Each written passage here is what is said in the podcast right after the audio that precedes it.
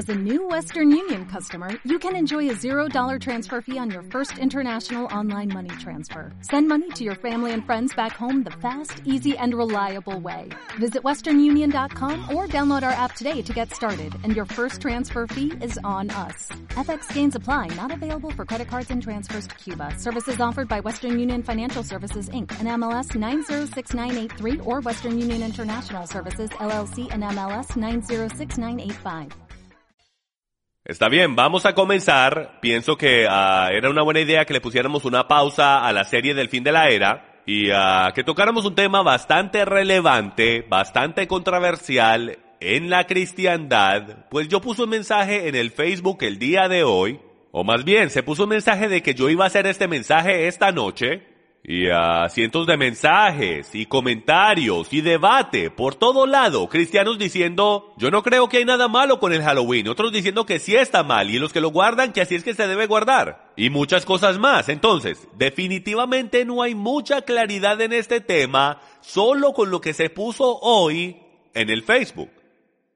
Entonces el día de hoy uh, voy a pasar el resto de la tarde explicando y desempacando ¿De dónde viene Halloween? ¿Deberían los cristianos o creyentes celebrar este día? Y si lo deberíamos celebrar, ¿cómo es que lo deberíamos hacer? O si deberíamos tener alternativas. Y esto y aquello, vamos a responder eso y mucho más el día de hoy.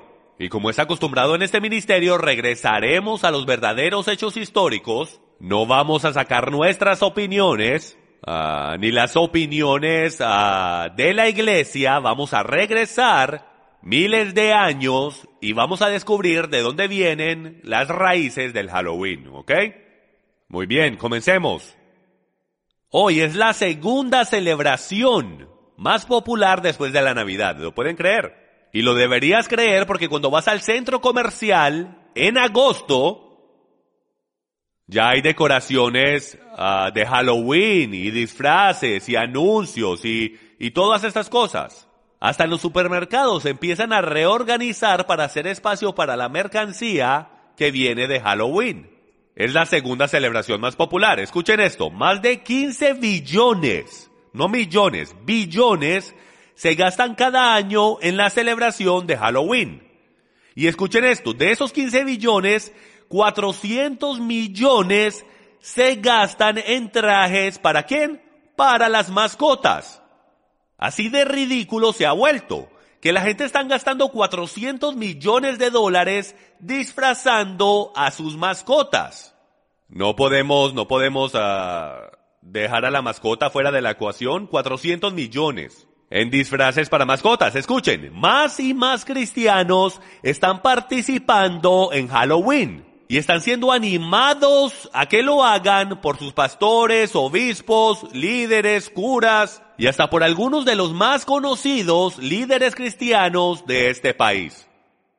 Recientemente un artículo fue dado por uno de los actores cristianos más populares del día de hoy. Lo entrevistó el Christian Post esta semana y dijo que los cristianos deberían tener las fiestas más grandes en el planeta durante Halloween. Aquí está como lo dijo, esto viene del Christian Post, uno de los periódicos cristianos más populares de todo el Internet. Y cito, desde el principio los cristianos se disfrazaban como el diablo, fantasmas, duendes y brujas, precisamente para hacer el punto de que esas cosas fueron derrotadas y derrocadas por la resurrección de Jesucristo. Debemos tener las fiestas más grandes en nuestros bloques, le dijo a CP, el Christian Post. Halloween te da una gran oportunidad de mostrar cómo los cristianos celebran el día en que la muerte fue derrotada. Les puedes dar folletos sobre el Evangelio y contarles la historia de cómo todo fantasma, duende, bruja y demonio fue derrotado el día en que Jesús resucitó de la tumba. Está claro que los cristianos no han de glorificar la muerte, porque la muerte fue derrotada. Y ese fue el punto entero de Oh Hallows Eve, o la víspera de todos los santos. Ahora, de un primer vistazo, esto hasta inspiraría a muchos de nosotros. Se ve bien, suena bien, suena bastante espiritual. Pero lo que yo quiero hacer como historiador es de regresar y desempacar estas declaraciones históricas que él hizo y asegurarme que estén correctas. Porque cuando dice que desde el principio los cristianos se disfrazaban, ¿de qué principio nos estás hablando? ¿Estás hablando de, estás hablando de los setentas? O del 70 DC. Hay una gran diferencia. Entonces hay una, hay una connotación que sale de esto, un aroma que sale de estas declaraciones que te hacen sentir como que él está hablando de los primeros cristianos. Cuando yo hablo de los primeros cristianos, yo claramente estoy hablando de los del primer siglo. Y la mayoría de cristianos que leen esto automáticamente piensan en eso también. Entonces aquí hay algo bastante engañoso, aunque yo no creo que esto fue intencional, por el que hizo esta declaración, pero hay un color uh, engañoso en el decir que, que los primeros cristianos se vestían como demonios con el propósito y la intención de burlarse de ellos. Entonces yo me tomé la libertad de regresar en la historia de 100 años en 100 años, milenio por milenio, miles de años atrás para descubrir los orígenes de estas costumbres y descubrir si esta declaración es verdadera si en verdad hubo alguien en algún momento, aparte de historia moderna, que se disfrazaba para burlarse de demonios.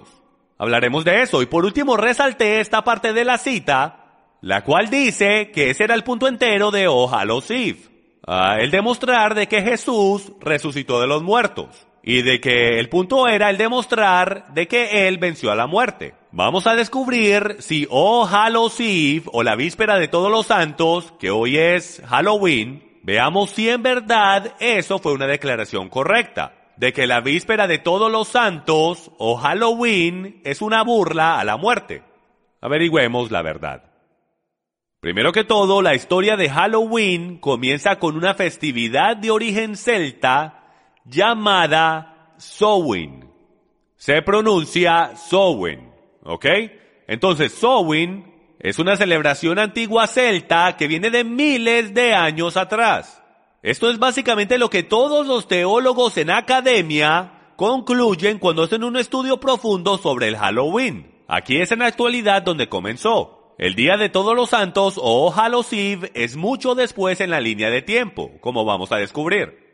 Entonces vayamos a la Enciclopedia Británica, yo confío en ellos, ellos hacen un muy buen trabajo en lo que es estudios históricos y descubramos, ellos que dicen, sobre este día llamado Halloween. En el antiguo Gran Bretaña e Irlanda, el Festival Céltico de Samhain se observó el 31 de octubre al final del verano. Fue ocasión para uno de los antiguos festivales de fuego donde enormes hogueras se encendían en colinas para ahuyentar a los espíritus malignos. Se pensaba que las almas de los muertos regresaban a sus hogares en este día, y el festival de otoño adquirió un fuerte significado siniestro, con fantasmas, brujas, duendes, gatos negros, hadas y demonios de todo tipo que se dice estaban rondando. Además, se pensaba que Halloween era el momento más favorable para adivinaciones sobre matrimonio, suerte, salud y la muerte. Entonces, para comenzar, si yo no les digo que esto es el festival de Samhain, ustedes automáticamente pensarían Halloween porque esto lo describe a la perfección. Y ni siquiera hemos comenzado todavía. Amigos míos, continuemos. Samhain. Samhain, también escrito Samaín, es uno de los festivales más importantes y siniestros del calendario anual celta. En Samhain, celebrado el primero de noviembre, o sea, del 31 de octubre al primero de noviembre, se creía que el mundo de los dioses se hacía visible a la humanidad y que los dioses jugaban muchos trucos sobre sus adoradores mortales. Era un momento lleno de peligro, cargado de temor y lleno de episodios sobrenaturales. Sacrificios y propiciaciones de todo tipo eran pensadas ser vitales pues sin ellas los celtas creían no poder prevalecer contra los peligros de la temporada o contrarrestar las actividades de las deidades. Samhain era un importante precursor de Halloween. Amigos, entonces vemos de entrada que los orígenes de Halloween no tienen nada que ver con O Hallows Eve, el cual veremos que evolucionó de la Iglesia Católica más que sus raíces viene de un antiguo culto pagano llamado Sowin, en el cual ellos creen que la cortina o el velo entre la tierra y la segunda dimensión de los demonios, la dimensión demoníaca de los muertos, es delgadita. Y en ese momento, entre el 31 de octubre y el 1 de noviembre, el velo es delgadito y eso permite que los espíritus de los muertos se transfieran desde el lugar de los muertos hacia el lugar de los vivos. Y por esa razón, había muchas cosas sobrenaturales que ocurrían, Ah, en aquellos días entonces se desarrollaron muchas tradiciones culturales para contrarrestar a lo que ellos llamaban, a lo que ellos llamaban los dioses. ¿Ok?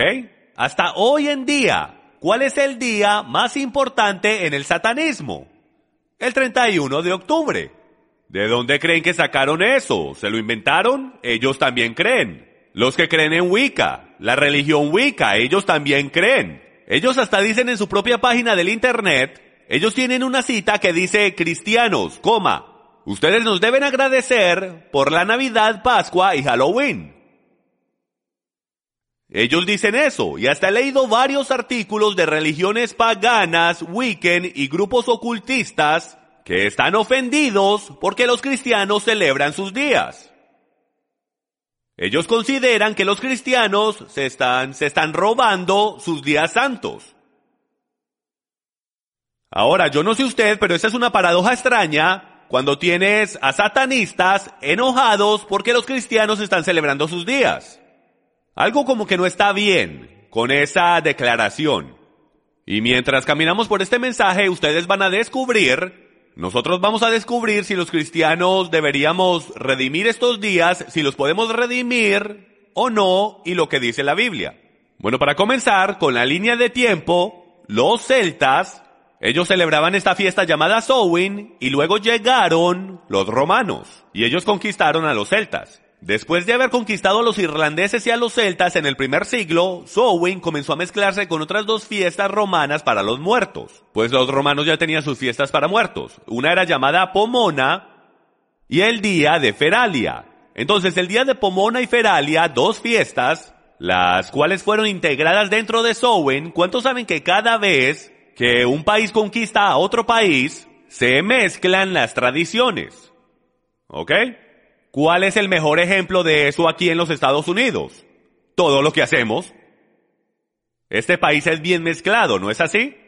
Miren todas las tradiciones que tenemos en este país de Irlanda, ah, de Escocia, ah, tradiciones de Gran Bretaña, ah, de México, ¿Ok? Hay todo tipo de tradiciones que están apegadas a una cultura la cual se mezcla con otra cultura. Y eso es exactamente lo que sucedió con los romanos y los celtas en el primer siglo. Y es de que la celebración de Samhain, los romanos empezaron a mezclar con los celtas y los celtas con los romanos. Y lo mismo pasó con sus tradiciones. ¡Ey, está bien chévere eso! Traigan eso para acá y ustedes llévense en esto y mezclenlo de esta manera. Y así fue que esas tradiciones empezaron a mezclar. Les voy a mostrar algunas de esas cosas y cómo se mezclaron con el tiempo.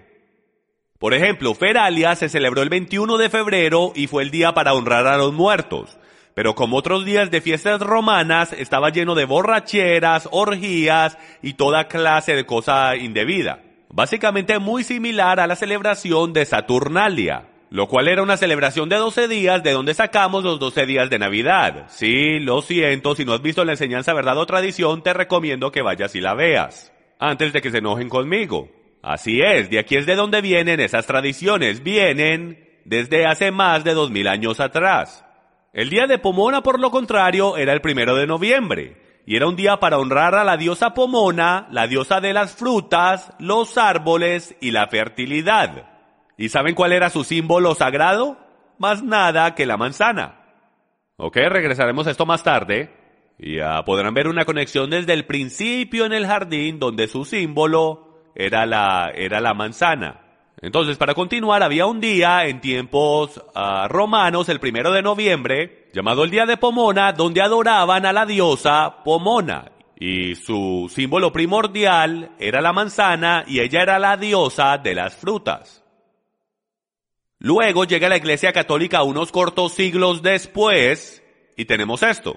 Teniendo ya varios días para recordar a los mártires y los santos muertos, la Iglesia Católica convino en que debería haber un día para todos los santos. Entonces, lo que está sucediendo en el catolicismo, en el muy, muy, muy temprano catolicismo del tercer y cuarto siglo, es de que a un mártir, o lo que ellos consideraban un santo, y si tú eras un mártir automáticamente te hacían en santo, y cuando tú eras un santo en la Iglesia Católica Romana, ellos creían en recordar tu muerte y, honrarte en tu muerte.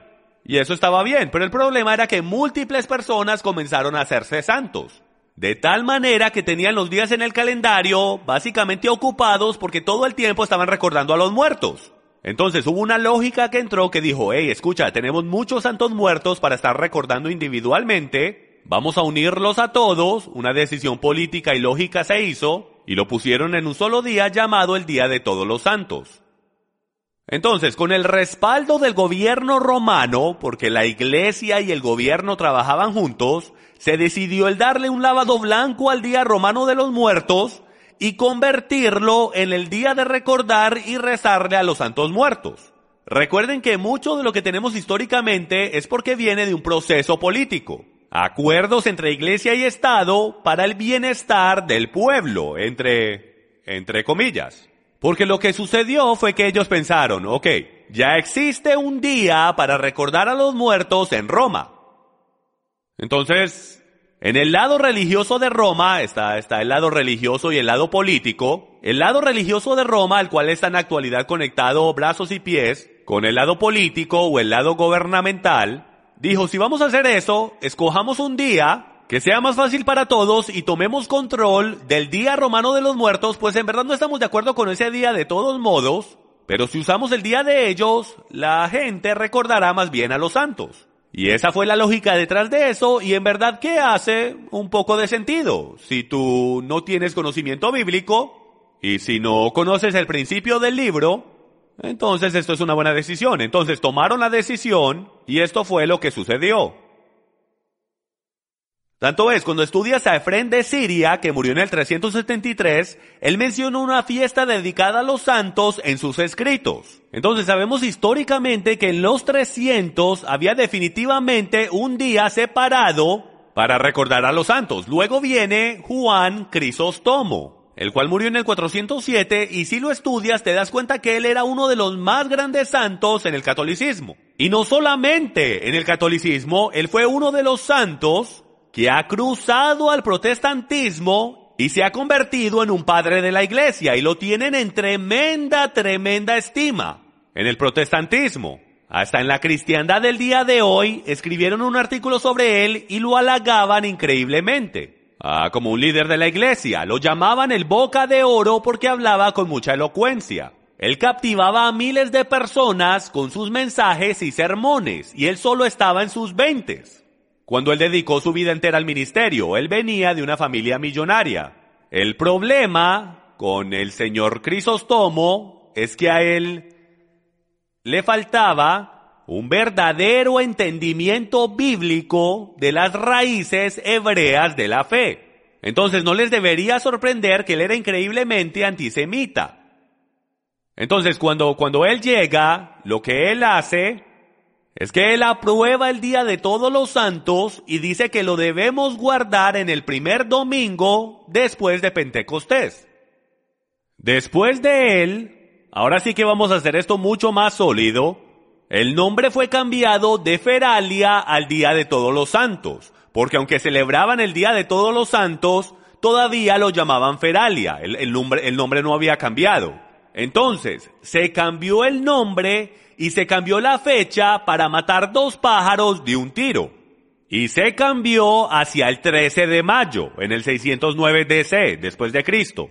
El Papa Bonifacio IV consagró el Panteón en Roma en conmemoración de todos los mártires cristianos. Y ahí nació el Día de Todos los Santos. Hasta en los récords históricos católicos te dicen que esa es la fecha que nació el Día de Todos los Santos. Ahora, lo que los historiadores católicos nos dicen es de que el Día de Todos los Santos nació aquí, en el 609 DC, que no estaba asociado con paganismo, sino que estaba asociado con, con la conmemoración de, del Panteón para que fuese una iglesia.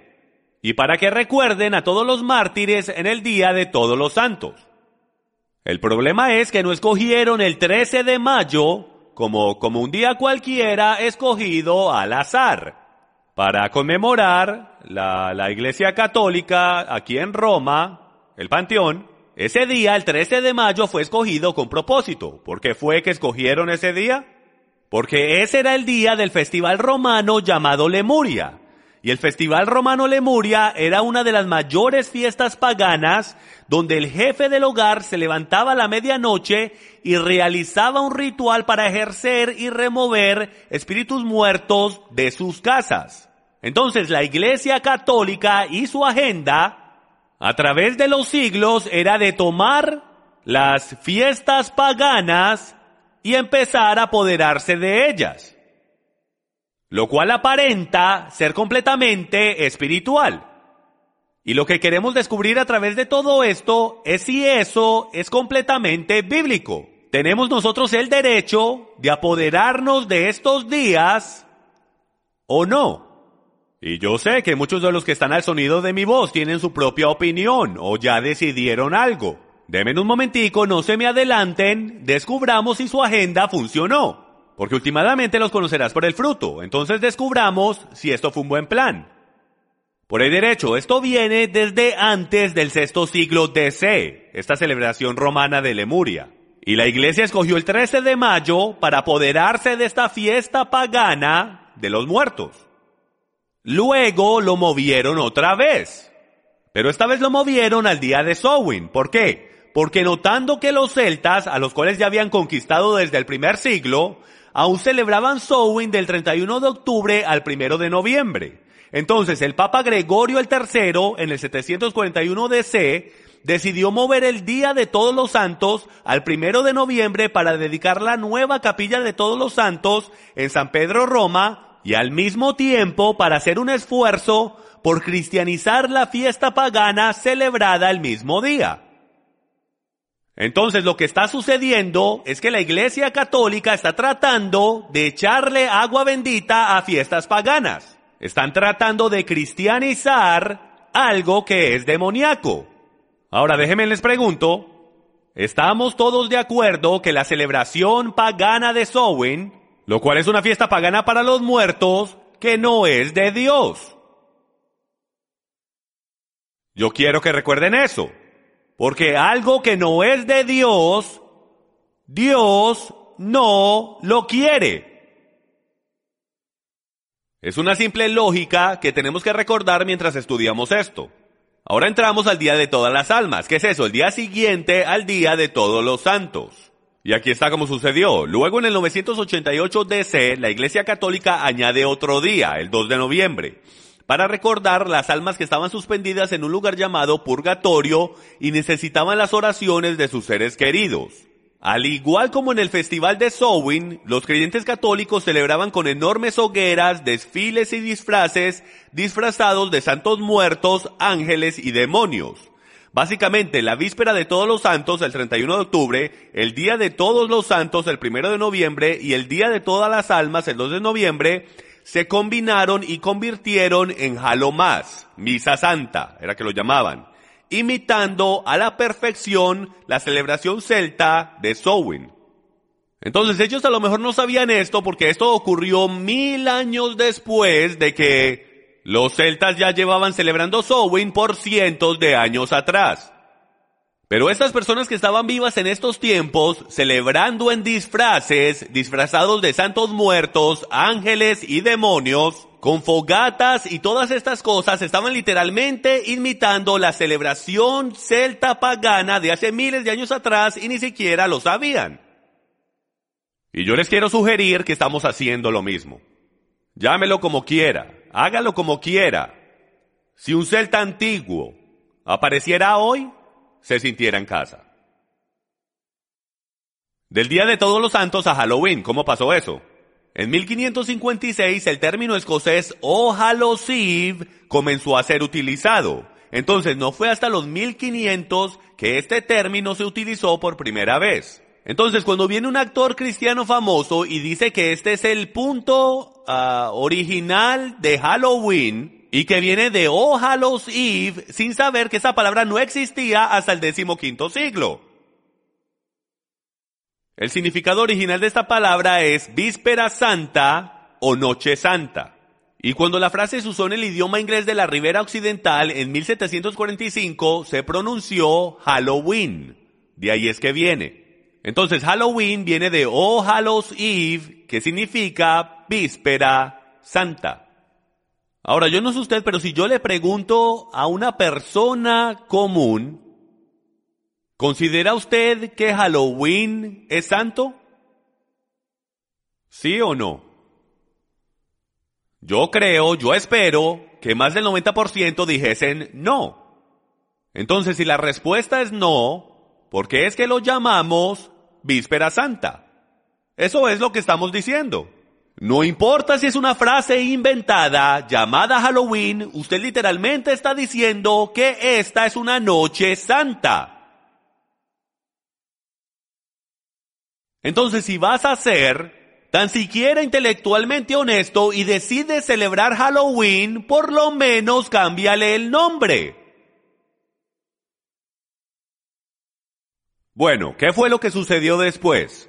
La gran hambruna irlandesa de 1846. Y a lo mejor usted se está preguntando, ¿y eso qué tiene que ver con Halloween? Pues les tengo que decir que tiene mucho, mucho que ver con Halloween. ¿Por qué? Porque los celtas vienen de ahí. Pues tenemos a millones de inmigrantes irlandeses y escoceses entrando a los Estados Unidos en los 1800 y adivinen lo que están trayendo. El festival de Samhain. Así fue que llegó a las Américas. Entonces, en los 1840, millones de celtas irlandeses, acostumbrados a celebrar Samhain, emigraron a Estados Unidos durante este tiempo, lo cual tuvo un mayor impacto en lo que hoy en día llamamos Halloween. Esta celebración pagana de hace miles de años, la celebración de Samhain, se ha establecido en los Estados Unidos. Entonces hagamos la pregunta, era el punto en el día de todos los santos o en la víspera de todos los santos el disfrazarse como demonios para demostrar que la muerte fue derrotada, como algunos influyentes líderes cristianos quieren que creamos? Porque últimamente este es el punto de vista de este famoso actor cristiano, o más bien dicho, su filosofía y hasta su teología del por qué él cree que celebrar Halloween no tiene nada de malo y que hasta los cristianos deberíamos participar en él. Esa es su proposición. Veamos a ver. ¿Qué es el Día de Todos los Santos? Porque la verdad es que Halloween es el Día de Todos los Santos. Los católicos celebran el Día de Todos los Santos y el Día de Todas las Almas en la creencia fundamental de que hay una poderosa comunión espiritual entre esos en el estado de gracia que han muerto y están siendo purificados en el purgatorio o en el cielo y la iglesia militante que son los vivos. Básicamente, el Día de Todos los Santos es, es una conmemoración donde ellos le oran a los santos muertos. Y los santos muertos interceden por ellos, cuando a mí mi Biblia me dice que los muertos están muertos. No hay intercesión para los vivos de parte de los muertos.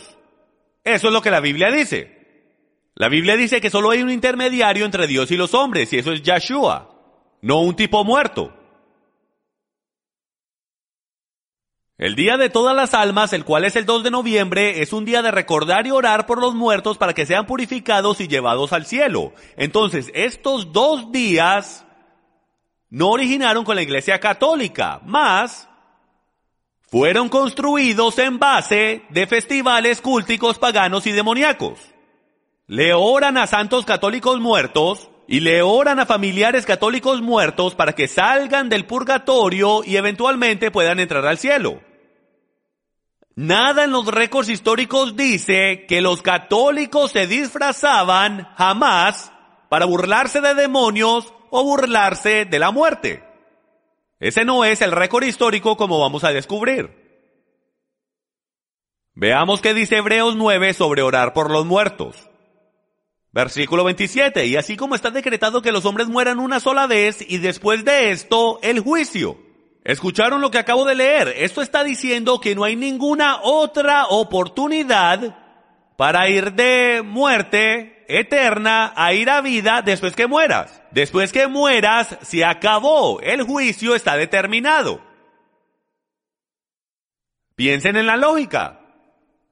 Si alguien se muere, y ve que si hay vida eterna, te aseguro que se arrepiente. ¿Quién no lo haría?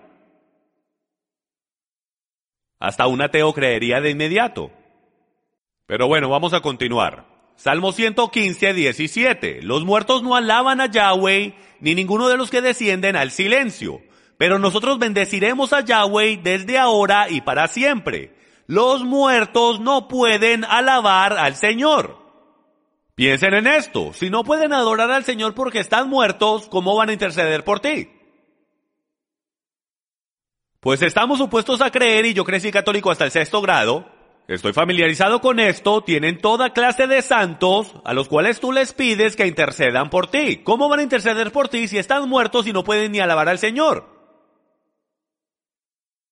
Eclesiastes 9:5 dice, porque los que viven saben que han de morir, pero los muertos no saben nada, ni tienen ya ninguna recompensa porque su memoria está olvidada. ¿Por qué no saben nada? Porque están esperando por la resurrección. ¿Por qué? Porque es juicio. Los muertos no saben nada porque están esperando la resurrección, pues claramente después de la resurrección es que viene el juicio final. Necromancia. Deuteronomio 18:10 dice lo siguiente, no se ha hallado en ti nadie que haga pasar a su hijo o a su hija por el fuego, ni quien practique adivinación, ni hechicería, o sea, agorero, o hechicero, o encantador, o medium, o espiritista, y escuchen esto, ni quien consulte a los muertos. Él no quiere a nadie que consulte a los muertos. ¿Por qué estoy yendo a través de todo esto? Porque quiero ponerle peso y gravedad al significado verdadero de esta celebración para aquellos que la crearon. Esto es lo que ellos creían. Cuando celebras Halloween, estás participando en un sistema de creencia de necromancia. Estás participando en una creencia que consulta a los muertos. Tú tal vez no estés haciendo eso y tú podrás decir todo el día, eso no es lo que significa para mí. Bueno, ¿cuándo fue la última vez que al Padre le importó lo que significa para ti? Porque si me recuerdo bien, la última vez que decidieron hacer el becerro de oro y dijeron mañana haremos celebración a Yahweh, Yahweh no estaba muy contento de que ese becerro reemplazó a Moisés, el cual ellos creían había muerto, pues ellos creían que estaban adorando al Padre con el becerro de oro y el Padre dijo, no, lo siento, a lo mejor tu corazón sea sincero, pero yo quiero que ustedes sepan algo y venga se los digo al oído, no me importa tu sinceridad. Lo que yo quiero es que me adoren de la manera que yo les digo que me adoren. No me construyan un becerro de oro. No lo voy a aceptar, tanto es, lo llamaré idolatría. Porque lo que sucedió con el becerro cuando salieron de Egipto es de que cuando ellos construyeron eso, señoras y señores, fue básicamente lo mismo a lo que los católicos trataron de hacer con la celebración pagana de Sowin. Trataron de redimirlo de echarle agua bendita y luego adorar a Yahweh con eso. Y muchos estarán diciendo de qué está hablando. El becerro de oro era adoración a otros dioses. No, señor. Hay dos perspectivas en la Biblia. Está la suya y está la de él. Lea el texto. Para los israelitas, Moisés se fue hace 40 días. Para ellos, él ya está muerto. Y hay que conocer la cultura egipcia para entender que ellos no servían a los dioses directamente. Ellos usaban a ídolos. Entonces, cuando perdieron a este nuevo Dios llamado Yahweh, perdón, cuando perdieron al mediador, Moisés, ese era su mediador, ellos sabían que no podían ir directo a Yahweh. Entonces crearon otro mediador. El texto lo dice claramente. Aarón dice, mañana hay celebración a Yahweh. Desde la perspectiva de ellos, su corazón era puro y sincero. Ellos no quieren dejar a Dios, le quieren servir y estaban contentos. ¿En verdad creemos que iban a ser tan tontos? Que ellos iban a recibir los diez mandamientos, que ellos iban a, estaban a punto de recibirlos, ven que se abre el mar rojo y todas las plagas y que los egipcios mueren y simplemente van a adorar a otros dioses en la base de la montaña donde están escuchando voces. No. Pero esto es exactamente lo que estamos haciendo. Estamos tomando fiestas paganas de Egipto, las estamos derritiendo, reconstruyéndolas, y entregándoselas a Dios y esperando que las acepte. Oh, pero es para el pueblo, es para evangelizar al pueblo. Mejor continuemos. Ya estoy a punto de predicar. Cualquier comunicación intencional con los muertos está prohibida en las escrituras y es llamado una abominación. Primera de Timoteo 2.5, porque hay un solo Dios y también un solo mediador entre Dios y los hombres, el hombre Cristo Jesús, Yeshua el Mesías. Y esto es lo que más me molesta, que tenemos tantos días de los muertos que para que un líder cristiano diga de que esta es una celebración cristiana, de que no encuentra sus raíces en el paganismo, sino que esto es una celebración cristiana, y citan al Día de Todos los Santos por mero hecho, y discúlpenme si estoy ofendiendo a alguien, pero por mero hecho, ese líder cristiano o ese cristiano punto está estampando a la Iglesia Romana Católica como cristiana. Usted literalmente está diciendo, y a lo mejor usted crea eso, y está bien, pero entienda lo que usted está diciendo, señor líder cristiano. Si tiene la audacia de decir que Halloween es una celebración cristiana y no tiene raíces en paganismo, y sabemos históricamente, y usted lo admite en su cita, de que esto viene del catolicismo, lo que usted está diciendo es que la Iglesia Católica, la cual era básicamente igual de pagana que el Estado de Roma en aquel tiempo, cuando se creó esto, usted literalmente lo que dice, ¿por qué mejor no dice que todas las celebraciones católicas son cristianas? ¿Por qué mejor no se hace católico? Porque esa no es mi cita. Acabo de citar a un obispo católico. Porque eso es lo que el liderazgo católico en verdad, en verdad no entiende. ¿Cómo es que los protestantes guardan nuestros Shabbats en domingo, guardan nuestras celebraciones y no son católicos? ¿Saben por qué? Porque el protestantismo salió del catolicismo.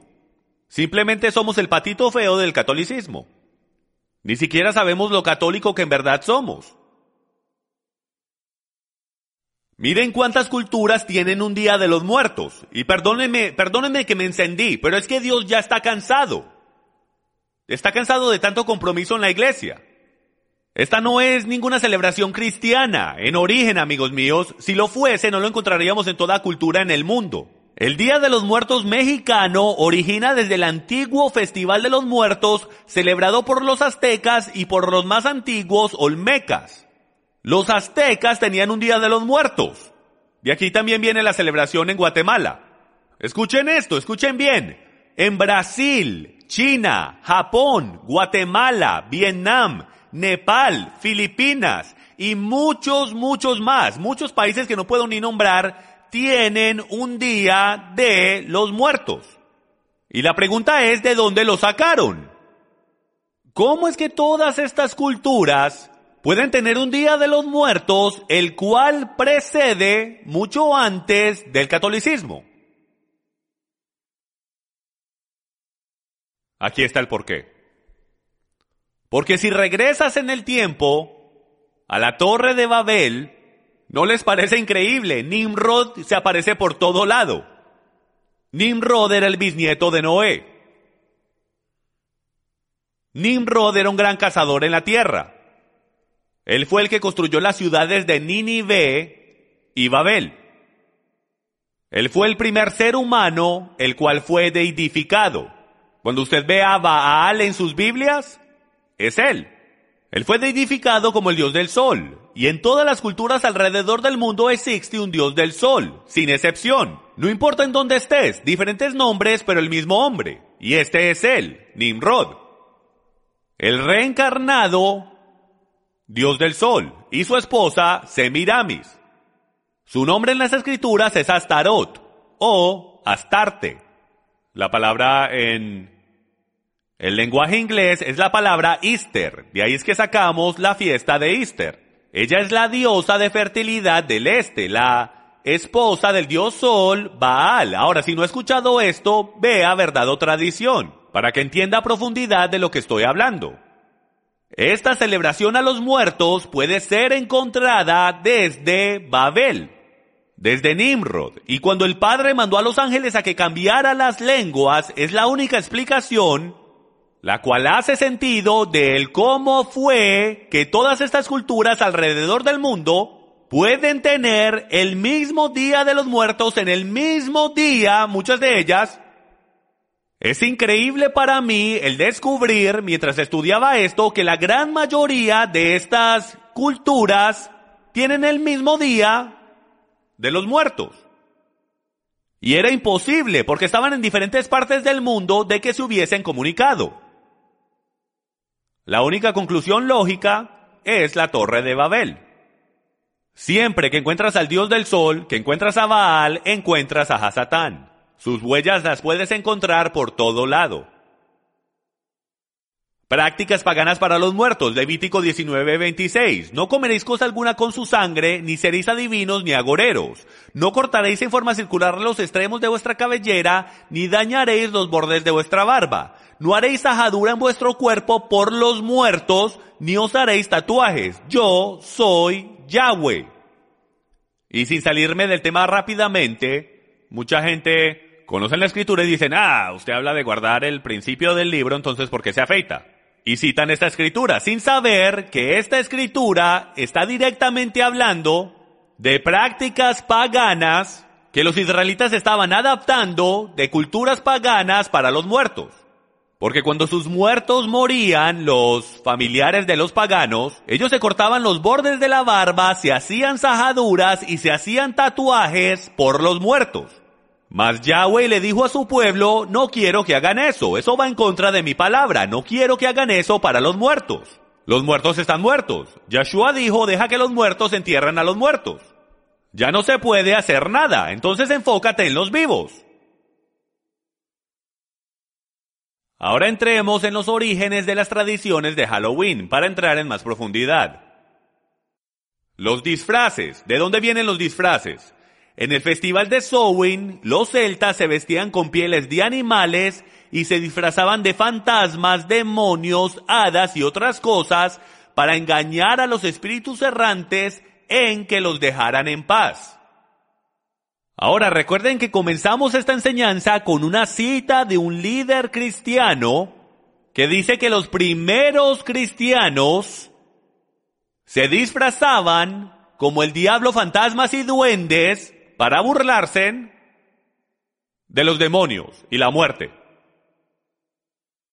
Ese no es el origen. El origen viene del festival de Samhain donde ellos se disfrazaban para protegerse a sí mismos. Porque ellos creían, de una manera ilógica, que si se disfrazaban de duendes o fantasmas, engañarían a los demonios de que eran uno de ellos y los dejarían tranquilos. De ahí es que viene el disfrazarse. Por eso es que hoy en día podemos ver a niños de tres años vestidos como demonios. Y decimos, mira eso tan bonito, mira Carlitos con los cachos y la cola.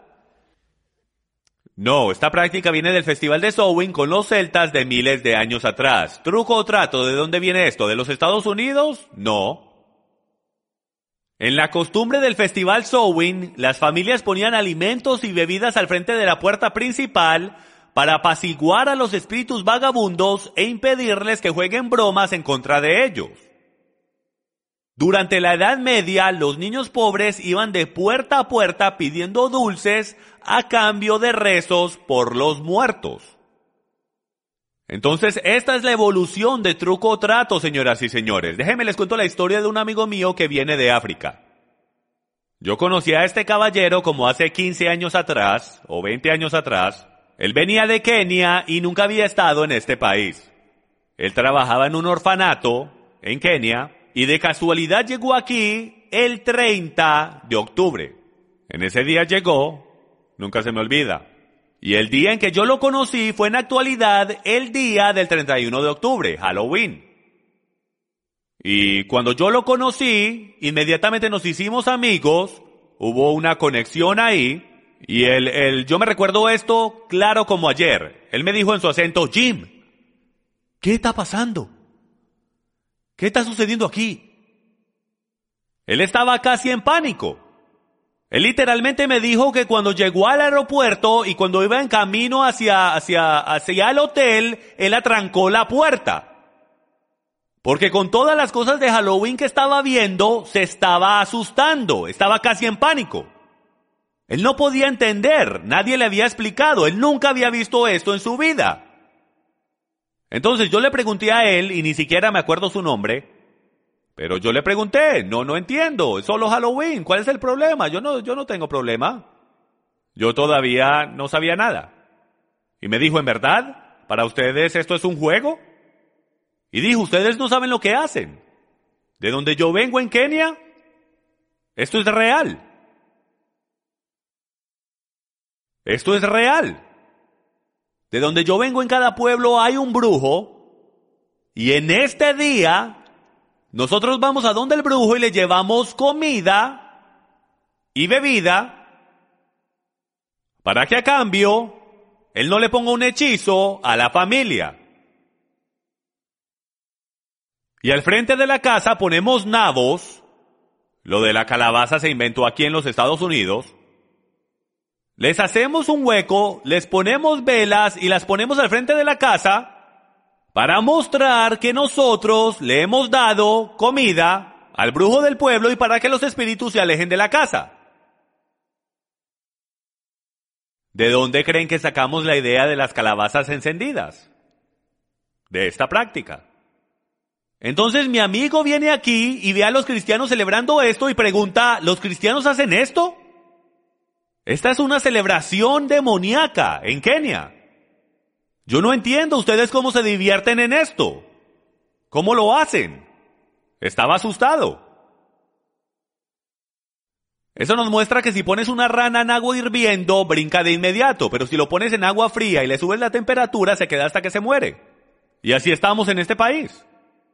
Y la cristiandad ha llegado a un lugar que ni siquiera lo vemos. Estamos tan inconscientes al mal que en la actualidad estamos bien con que nuestros hijos se disfracen de demonios, brujas, duendes, fantasmas y extraterrestres.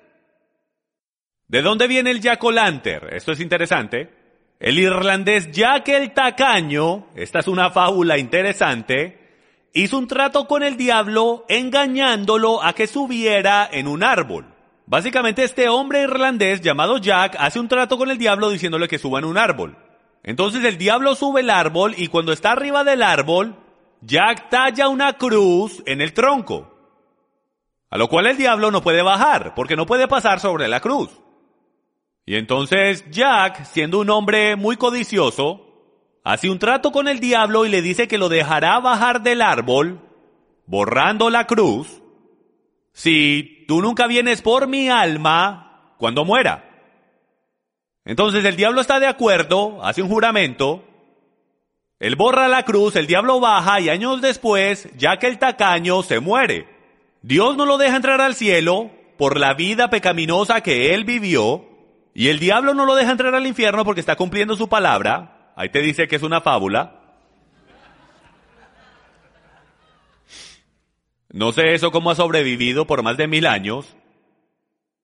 Entonces él empezó a salir, a salir del infierno. Ah, tú sabes, porque Satanás le dijo, tú sabes qué, yo voy a guardar mi palabra. Pero mientras salía del infierno, Satanás tomó un carbón y se lo tiró. Y Jack se estaba comiendo uno de sus nabos en ese momento y el carbón le dio al nabo. Entonces él rondea la tierra porque no puede ir al cielo o al infierno, entonces anda con un nabo encendido. Y a eso es lo que llamamos el jack o lantern. Ahora, ¿qué tal el jueguito de las manzanas flotantes? En este país todo el mundo ha jugado ese juego desde pequeño. No sé qué tal en Sur y Centroamérica o en Latinoamérica. Escuchen esto, el juego actual data de cuando los romanos conquistaron Gran Bretaña, llevando con ellos el manzano, una representación de la diosa de los árboles frutales, Pomona. La combinación de Pomona, la diosa de la fertilidad, y la creencia de los celtas de que el pentagrama es un símbolo de fertilidad, comenzó el origen del juego de sacar manzanas flotantes con la boca. Entonces lo que sucedía era que te vendaban los ojos y tú metías la cabeza en un balde de agua por manzanas y en ese momento fue que la manzana entró con la fiesta romana del día de Pomona la diosa de los árboles frutales, su símbolo era la manzana, y cuando se mezcló con el Día de los Muertos, engendró esta costumbre en particular, con este rito de festejar a la diosa Pomona y su símbolo de la manzana. Entonces todavía tenemos la pregunta del millón, esta controversia, este debate en la cristiandad de que si podemos redimir este día para el Señor. Queremos saber si lo podemos redimir. Esto viene de un website cristiano, una página cristiana, y este es el versículo que usan para decir que lo podemos redimir. Salmo 24.1 nos indica que todo pertenece al Señor. Por lo tanto, no hay ninguna razón de dejar que Satanás se apodere de Halloween. No es su día en primer lugar. Me mordí la lengua por un momento, pero también al mismo tiempo lo vi desde la perspectiva de muchos cristianos de que este es un momento de celebrar. Este es un momento en que muchos dirían, sí, vamos a recuperarlo para Dios, vamos a recuperarlo para Jesús. El problema es que recuperar significa que Dios lo tuvo. Entonces, si decimos que este día no es de Satanás, por mero hecho estamos diciendo que es de Dios. Mas Halloween no es de Dios, ni el Día de los Santos, ni el Día de los Muertos, ni orar por los que están en purgatorio. Eso no existe. Esos no son los días de Dios. Entonces yo quiero hacerles algunas preguntas, ténganme paciencia. ¿Es todo del Señor? Porque la escritura dice lo, lo, que él dice es que todo es del Señor. Entonces yo regresé a esta escritura para descubrir qué es lo que dice en contexto.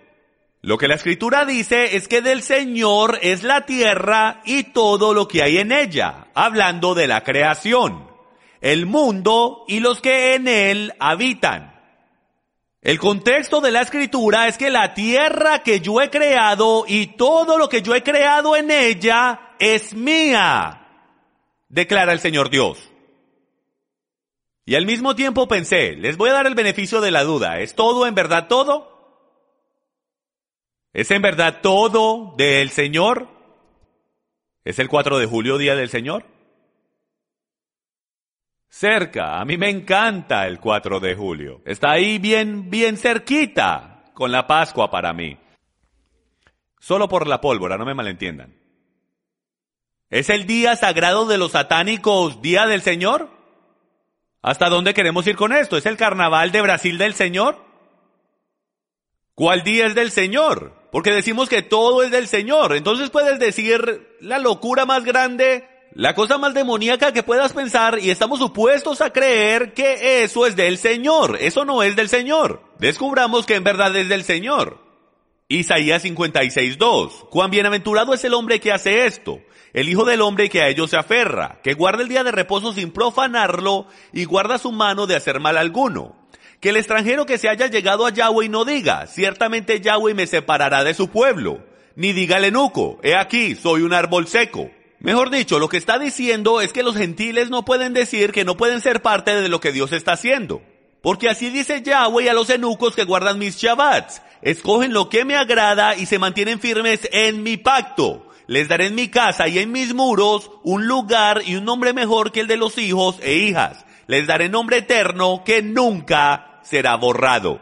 Aquí mismo en Isaías está profetizado que los gentiles, que no se sabe quiénes son, si ellos entran en mi pacto y guardan mis Shabbats, y por el derecho no dice que es de los judíos, dice que es mío, del Señor, lo cual significa que no son nuestros, son de Él. Podemos participar en sus cosas. Si hacemos eso nos dará un nombre mejor. Y a los extranjeros, Goim, esos somos nosotros, que se alleguen al Señor para servirle y para amar el nombre de Yahweh, para ser sus siervos, a todos los que guardan el día de reposo sin profanarlo y se mantienen firmes en mi pacto, yo los traeré a mi santo monte y los alegraré en mi casa de oración. Sus holocaustos y sus sacrificios serán aceptos sobre mi altar, porque mi casa será llamada casa de oración para todos los pueblos. Entonces podemos ver de entrada que a lo que él llama el día del Señor, si vamos a hablar de un día santo, es a lo que él llama mi día de reposo. Por ningún lugar en la escritura él llama al día de todos los santos mi día santo. Sin embargo, de alguna manera nosotros estamos llamando a algo que es profano santo. Donde por ningún lado en la escritura dice que esto es un día santo. Jim, solo estás escogiendo palabras. Las palabras tienen significado. ¿Llamarías al Padre Alá? No me digas que las palabras no significan nada. Levítico 23:39. El día 15 del séptimo mes, cuando hayáis recogido el fruto de la tierra, celebraréis la fiesta del Señor. Señoras y señores, no dice la fiesta de los judíos o del pueblo judío. Si usted está escuchando esto por primera vez, entienda que las fiestas no son del pueblo judío, las fiestas son del Señor. Entonces, si hemos de celebrar alguna fiesta, y esta es mi proposición, ¿no deberíamos por lo menos analizar las fiestas que Él dice que son sus fiestas sagradas, sus días sagrados por todos los tiempos, para todos los pueblos, por toda la eternidad? Tanto así, que los profetas dice que cuando Yeshua regrese, estaremos celebrando las fiestas. Y dice en Zacarías 14 que si tú no celebras las fiestas del Señor, Él cortará la lluvia de tu tierra. Y eso es en el milenio. Entonces, si las fiestas están abolidas, tenemos un problema porque Él las está requiriendo. El calendario profético de Dios, estas son sus fiestas. Si usted nos está viendo por primera vez y nunca ha escuchado esto en su vida, entienda que hay siete fiestas. La Pascua, pan sin levadura, primeros frutos, que es cuando Yeshua se levantó de los muertos, murió en la Pascua, fue puesto en la tumba en pan sin levadura, cuando todos los judíos estaban sacando el pecado, levadura de sus hogares, él estaba sacando el pecado del mundo. Pentecostés o Shavuot, cuando el Espíritu Santo descendió y se cumplieron las primeras cuatro fiestas del Señor, las fiestas de la primavera. Les recomendamos ver la serie entera que tenemos en YouTube llamada El calendario profético de Dios. Son como 14 enseñanzas con mucha información sobre estas fiestas. Las fiestas del otoño hablan de su segunda venida, como la fiesta de trompetas. No es una coincidencia que la Biblia dice que los muertos en Cristo se levantarán al sonar de la trompeta. Después viene el día de expiación o en hebreo Yom Kippur. Y por último, la mayor celebración donde no habrán mosquitos.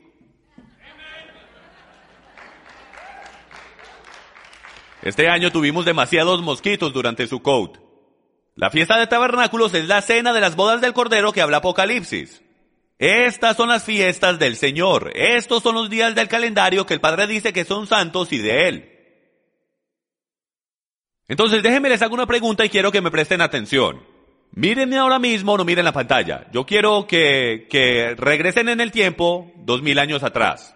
Todos ustedes que me están viendo en línea, yo sé que muchos no están de acuerdo conmigo y piensan que estoy equivocado, pero quiero que respondan esta pregunta.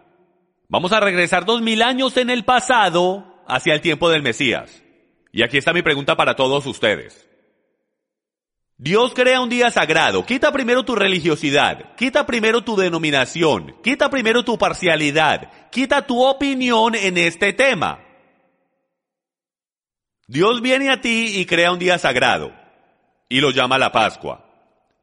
Y te dice que tengas una cena con pan sin levadura para recordar la muerte, entierro y resurrección de su hijo. Luego Satanás lo secuestra y le quiere cambiar el nombre al nombre de la esposa de Baal, la diosa del oriente, Ishtar.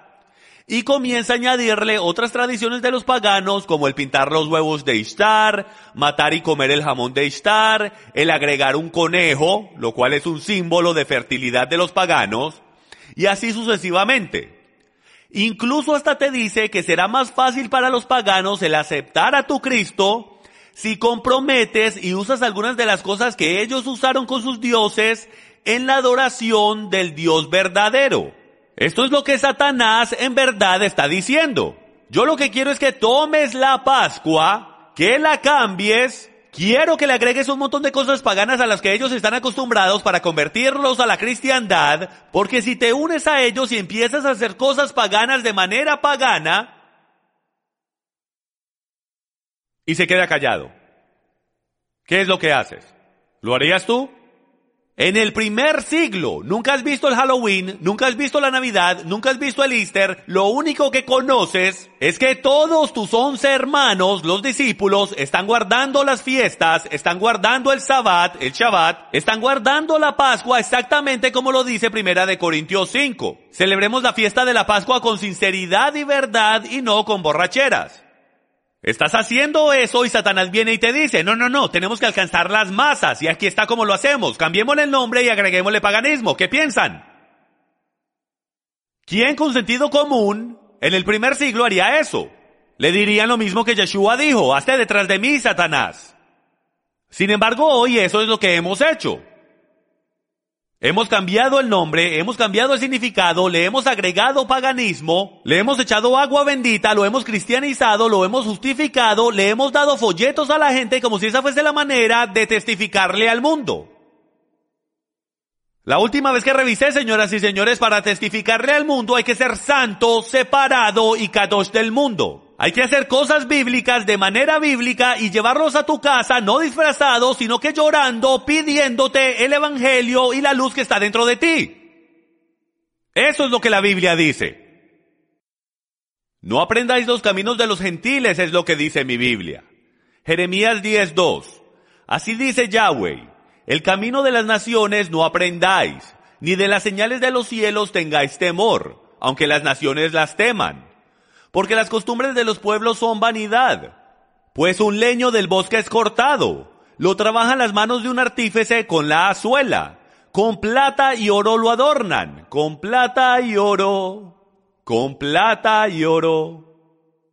Con clavos y martillos lo aseguran para que no se mueva. Aquí tenemos una imagen de Egipto. Están adornando un árbol. Eso es un árbol sagrado en Egipto. Todas las culturas tenían un árbol sagrado. Por eso les recomiendo que vean verdad o tradición. No debemos aprender los caminos de los gentiles. Lo que necesitamos es una alternativa. Llamémoslo el Festival de la Cosecha. No, ¿qué tal si lo llamamos Sukkot? Señoras y señores, la iglesia cristiana le ha estado tratando de encontrar una alternativa a Halloween por los últimos 50 años. Y yo les sugiero, señoras y señores cristianos, que Dios ya tiene una. Se llama la fiesta de tabernáculos. Es un festival de cosecha. Eso es lo que es. ¿Por qué tenemos que inventar fiestas cuando Dios las ha creado perfectas? ¿Cuántos han escuchado de Trunk or Treat? En las iglesias cristianas alrededor del país, esto es muy popular ahora mismo. Como no queremos enviar a nuestros hijos a las calles en Halloween porque a lo mejor los matan o los envenenan, ¿cuántos de ustedes cuando eran niños si alguien dejaba caer una manzana se la comían sin problema? Hoy si recoges algo del suelo tiene veneno. O a lo mejor tú sabes, le han echado algo, le han echado cocaína. Los padres cristianos no se quieren arriesgar, entonces ¿qué hacen? Se reúnen en el parqueo de la iglesia, todos traigan el carro, decoren el carro, abran el maletero, saca tu silla y que los niños vayan de carro en carro, lo llamaremos Trunk Street.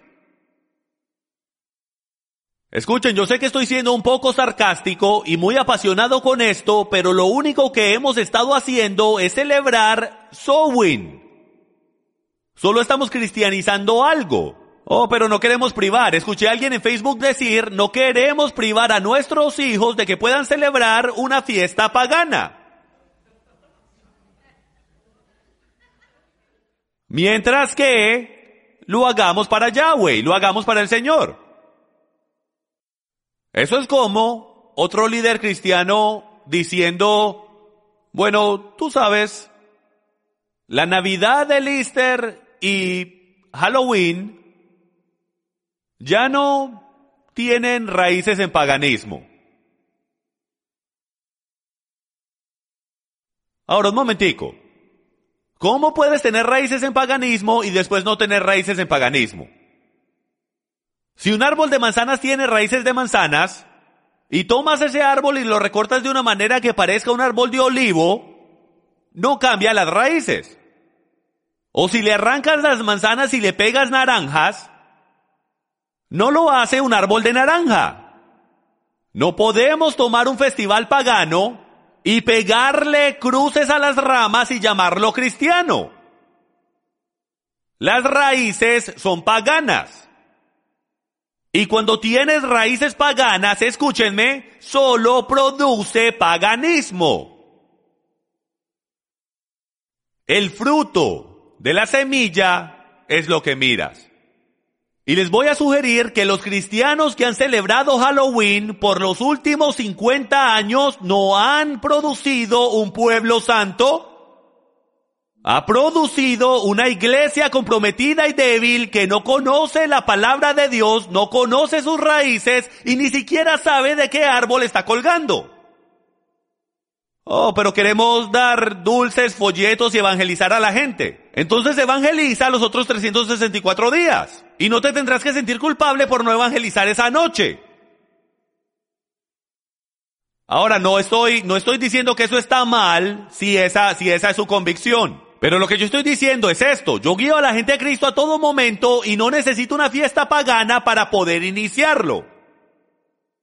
No necesito a un montón de paganos en mi puerta para hablarles de Cristo. A ellos no les importa. Lo que quieren es truco o trato, quieren dulces. Prefiero poner este DVD en la puerta y un letrero que diga, por esto es que no celebró Halloween.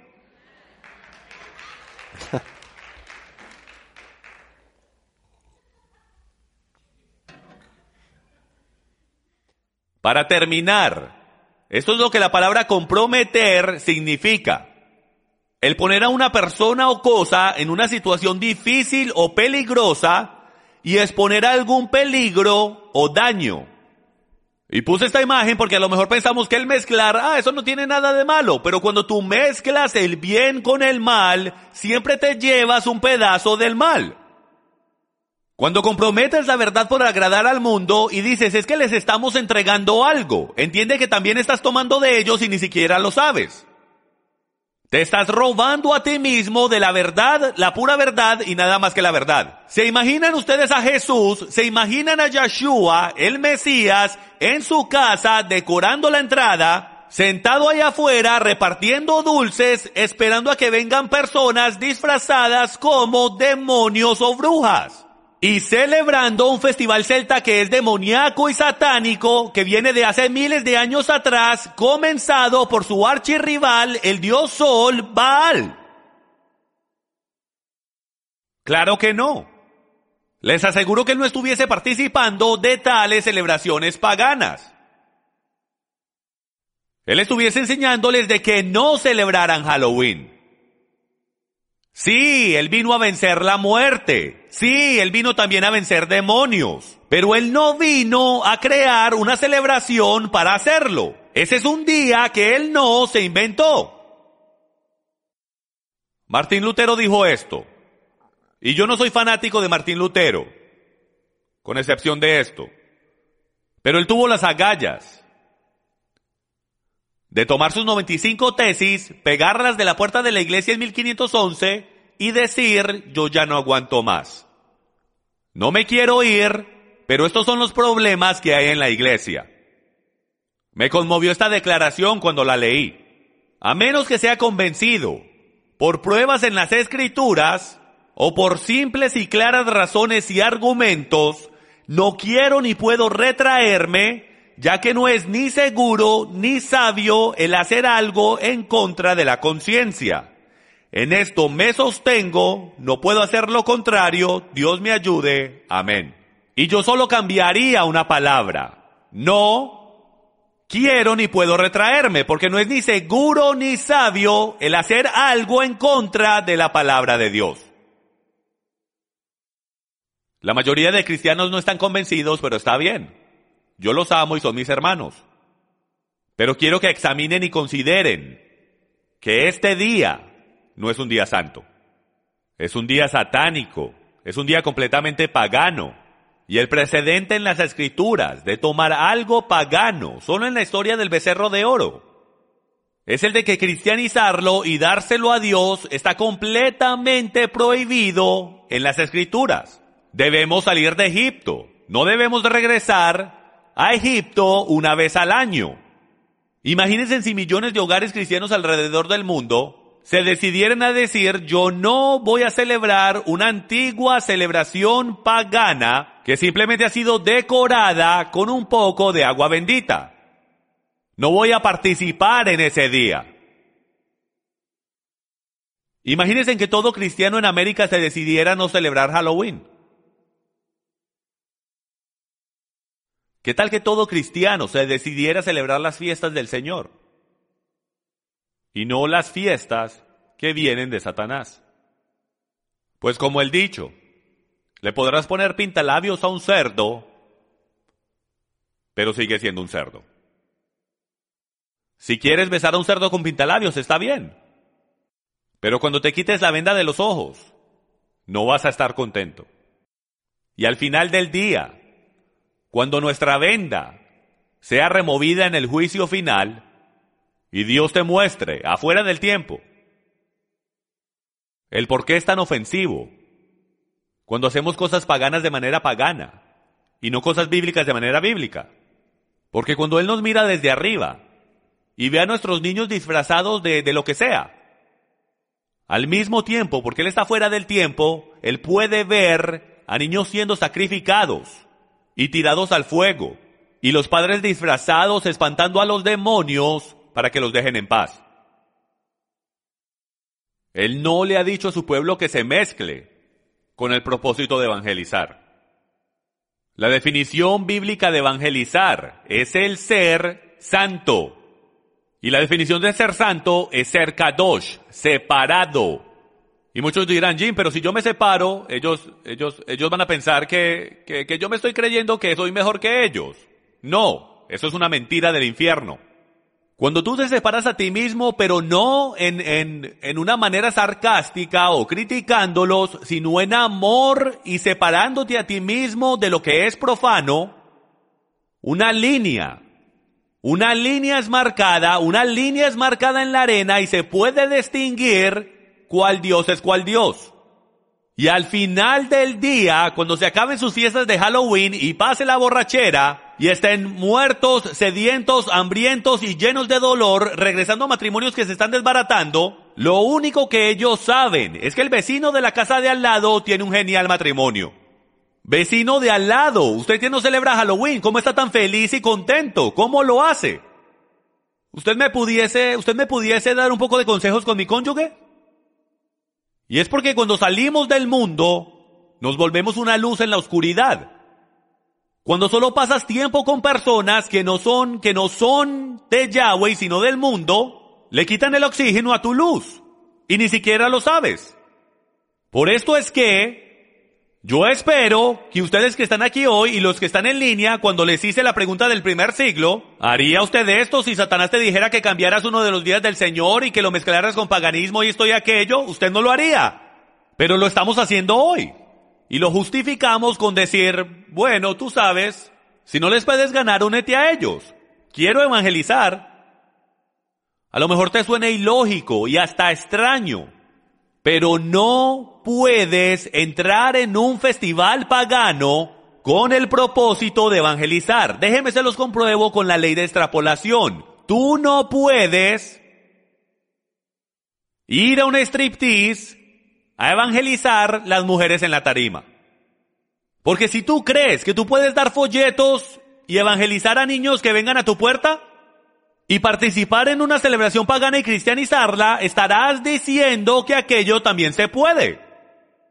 Porque ¿cómo no puedo ir a un striptease y evangelizar? Y si puedo evangelizar en esto. Los dos son paganos, los dos son malvados, los dos son demoníacos, los dos son del mundo. Significa que estás jugando a ser Dios que tú escribiste las escrituras, que tú escribiste las leyes, las instrucciones de cómo evangelizar a la gente del mundo.